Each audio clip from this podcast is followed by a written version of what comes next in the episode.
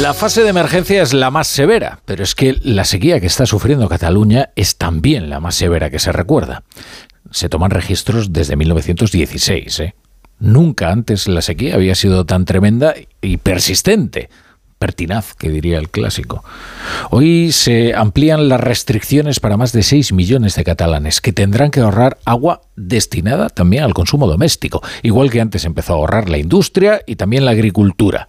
En realidad la emergencia entrará en vigor mañana, mañana viernes, cuando se publique en el diario oficial de la Generalitat de Cataluña. El día de entrar en emergencia pues ha llegado debido a la sequía que se está prolongando.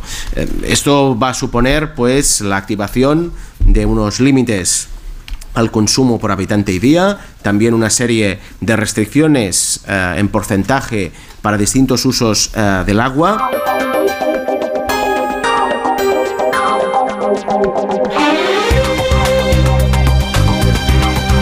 Bienvenidos a la brújula. Si se incorporan a esta hora la sintonía de Onda Cero.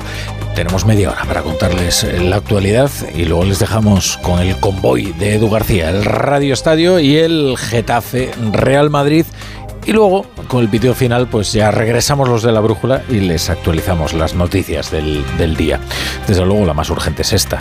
Cataluña entra en la peor fase que estipula el Plan Especial de Sequía y en la que se aplican las restricciones más severas para la industria, para la agricultura y también para el consumo doméstico de los hogares.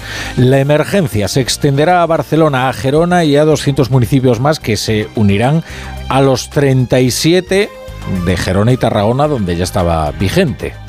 El agua es el gran problema. ¿Y cuánto esfuerzo, cuánto tiempo y cuánto dinero se han desviado hacia otros problemas ficticios? Esto también conviene recordarlo, ¿eh? Eh, si en lugar de una red de embajadas se hubiera destinado el talento y el presupuesto a la planificación de obras hidráulicas, pues eh, la urgencia sería otra. Por otro lado, quizás no haya otra carencia que ponga a prueba la trama de afectos que es una nación como la falta de agua. Si lo sabrán los españoles. Y el gobierno de Cataluña podía haber hecho más pedagogía acerca de la necesaria solidaridad interterritorial antes de revolcarse en el narcisismo de la diferencia. Pero ya ven, pero ya ven. Ahora hay que tratar de solventar, desde luego, este problema que es acuciante, es grave, es real y afecta a la vida y hacienda de tantos españoles, tantos millones de españoles que viven en Cataluña. La sequía agrava la situación del campo, aunque la falta de agua no es el único problema ¿eh? que tiene el campo, ni el único problema por el que están protestando los agricultores. Hoy marchan los agricultores europeos sobre Bruselas, de varios países, donde la furia del campo se está haciendo escuchar por de pronto han conseguido que los jefes de gobierno, hoy reunidos en el Consejo Europeo, en Bruselas, para hablar de Ucrania, hicieran, sin embargo, un hueco en su agenda para hablar del que será sin duda uno de los grandes asuntos de las próximas elecciones europeas. En España, miles de agricultores de Huelva han marchado sobre Sevilla y este es solo un anticipo de las marchas convocadas por las asociaciones agrarias y que ya se concretarán en acciones de protesta que seguramente llegarán a la capital, a Madrid. En el corazón de la Unión, los tractores han tomado el barrio europeo de Bruselas en protesta por las políticas comunitarias. Había bruselenses que decían, oiga, yo no he visto esto en mi vida. Columnas de tractores entrando, como ya hemos visto que entraron en París y en otras eh, ciudades francesas poniendo en jaque al gobierno de Emmanuel Macron y aprueba al primer ministro Gabriel Attal, que menudo debut ha tenido. Ojo, porque este asunto toca la médula del proyecto europeo, como es la libre circulación de mercancías y el mercado común. Esto va a poner a prueba, desde luego, las costuras del proyecto europeo. Corresponsal comunitario, Jacobo de Regoyos, buenas tardes. Hola, buenas tardes. Pues sí, porque hoy estaban aquí, fíjate, juntos manifestándose, por ejemplo, agricultores españoles y franceses, pero en la frontera franco-española todos sabemos que es al revés. Aquí les unen sus reivindicaciones contra las exigencias para que su agricultura cumpla con los objetivos climáticos o la competencia de productos agrícolas que llegan de fuera de Europa con menos requisitos, dice.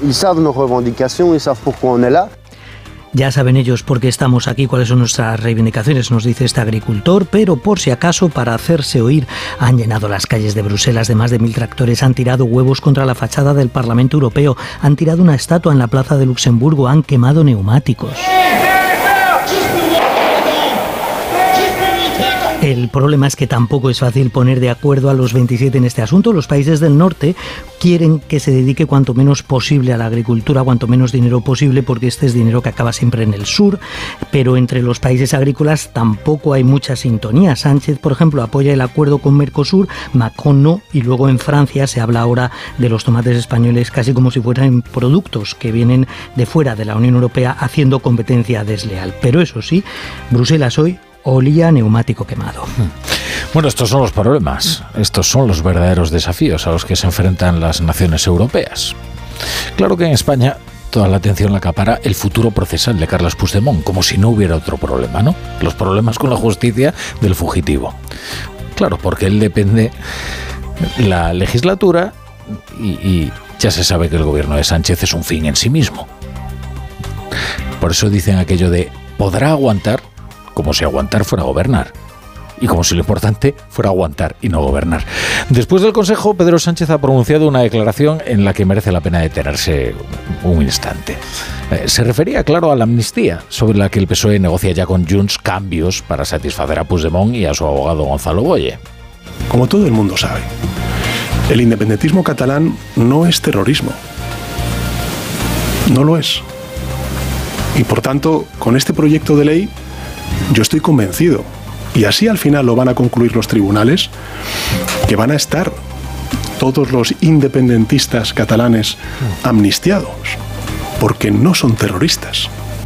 Es que todos los independentistas catalanes no están encausados y deberíamos empezar por ahí.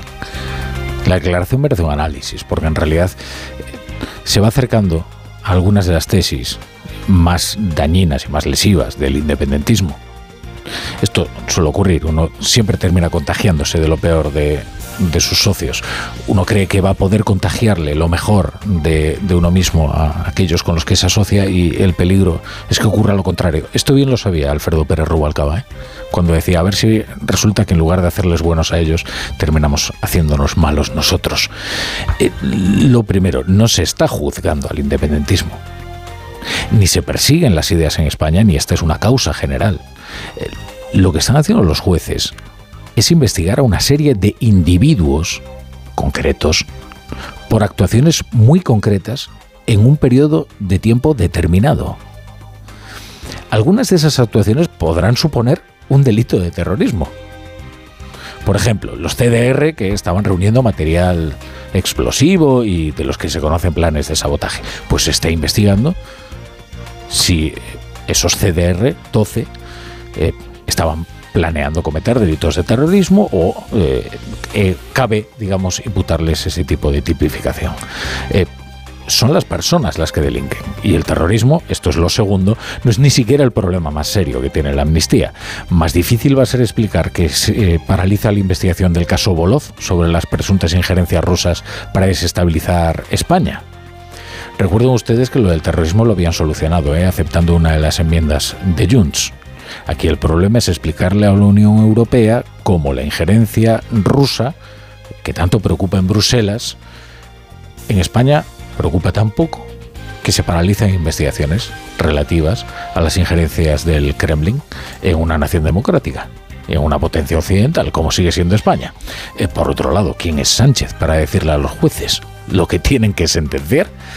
Es que vamos a terminar por centralizar el poder judicial en la Moncloa. Si nada tiene que temer Puigdemont o Wagensberg, pongamos por caso, que regresen y se sometan a un proceso judicial, que es lo que corresponde.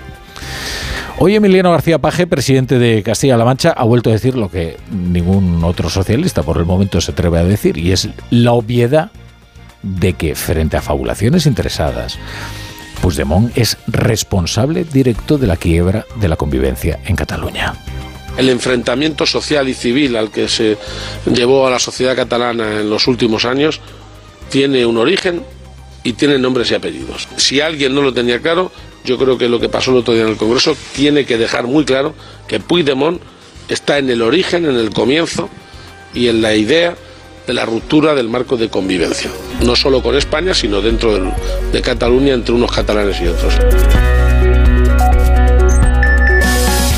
Y arranca hoy la campaña en Galicia. Son las primeras elecciones eh, autonómicas para Alfonso Rueda, desde luego como candidato a la presidencia. El presidente de la Junta eh, se la juega y solo le vale la mayoría absoluta.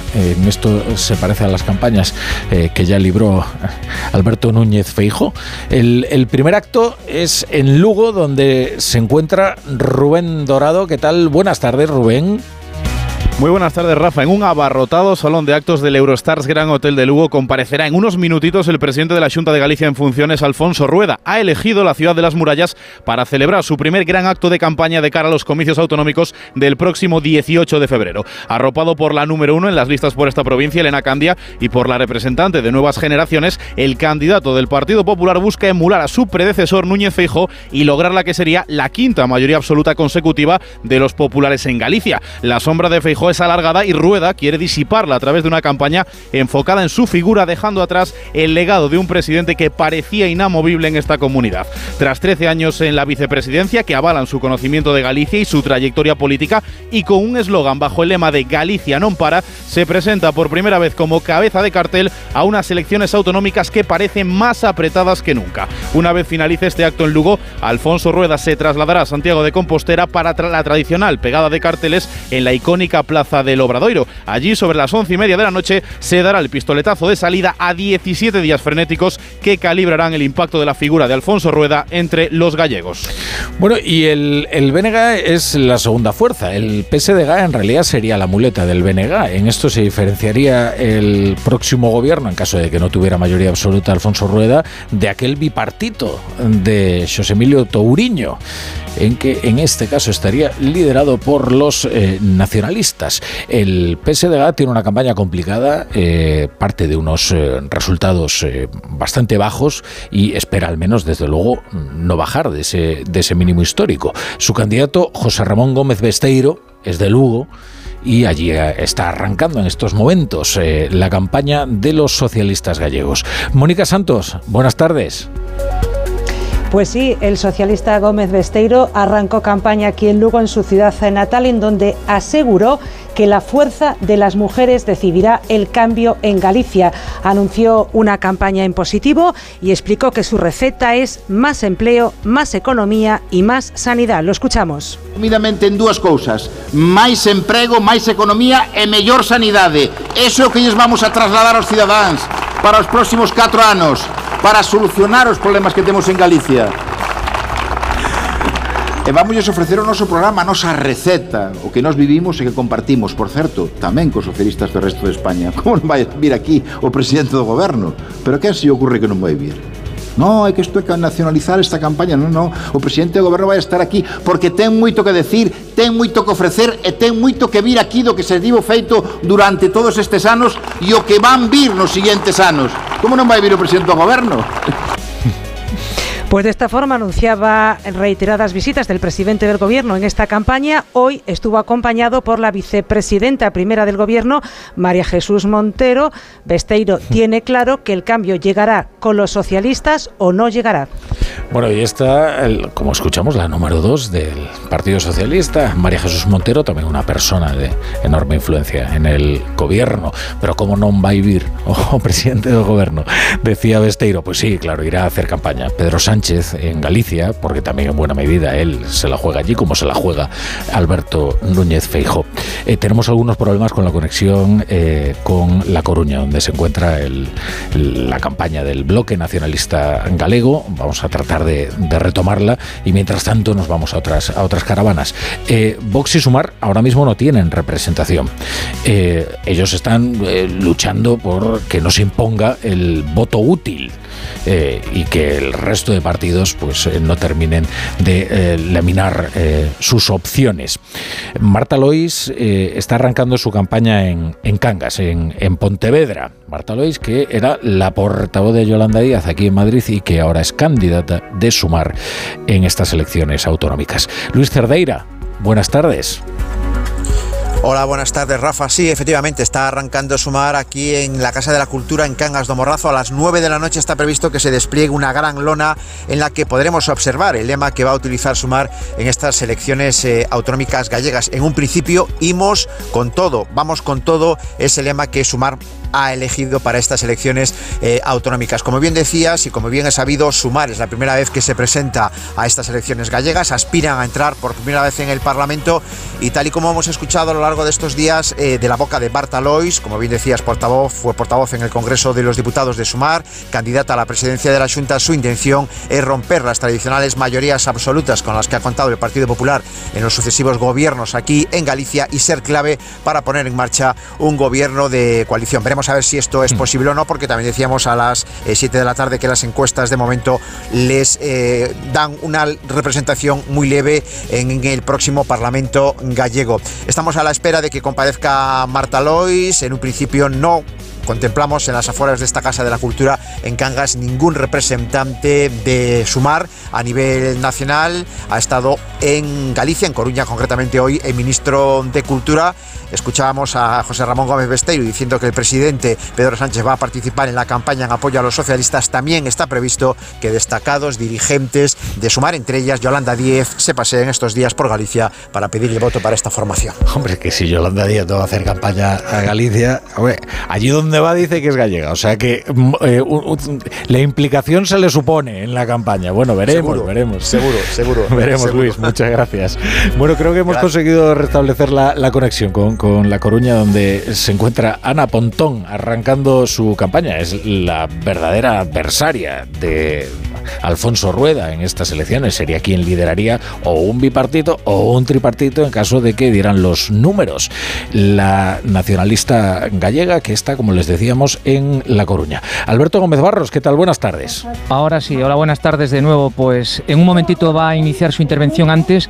Ha tenido teloneros, concretamente a Francisco Jorquera que fue en su día candidato también a la Junta de Galicia, la anterior a Ana Pontón. Recordemos que Ana Pontón lleva tres, esta es la tercera vez que se presenta a la Junta y ahora mismo está hablando Mercedes Queixas, que también va en la lista por la provincia de A Coruña, es concejala en el Concello Coruñés. A ver qué discurso nos lanza aquí Ana Pontón, pero Rafa, antes tenía la oportunidad de hablar con Rubén Cela, que es su director de campaña, y bueno, tirando de retranca, que es muy gallega, estamos aquí en el campo de la leña, Plaza de España de Coruña, y yo le preguntaba si se esperaba una campaña con, con leña o sin ella, y él decía, con moita leña, con moita leña. Pero bueno, vamos a ver cómo se materializa esa leña en el discurso, ¿verdad?, de Ana Pontón contra el PP, actualmente contra Rueda, que es el que se presenta por el Partido Popular. Hombre, a Ana Pontón le conviene, sí, le conviene una campaña de perfil alto, sin duda. En realidad a todos ellos, ¿sí? porque ellos, eh, al final, donde se va a librar esto es, sin duda, en la participación. Bueno, nosotros vamos a al minuto la campaña de las eh, gallegas, esta caravana que inicia un ciclo electoral vibrante y apasionante y en la que eh, tanto se juegan también los, los dirigentes eh, nacionales.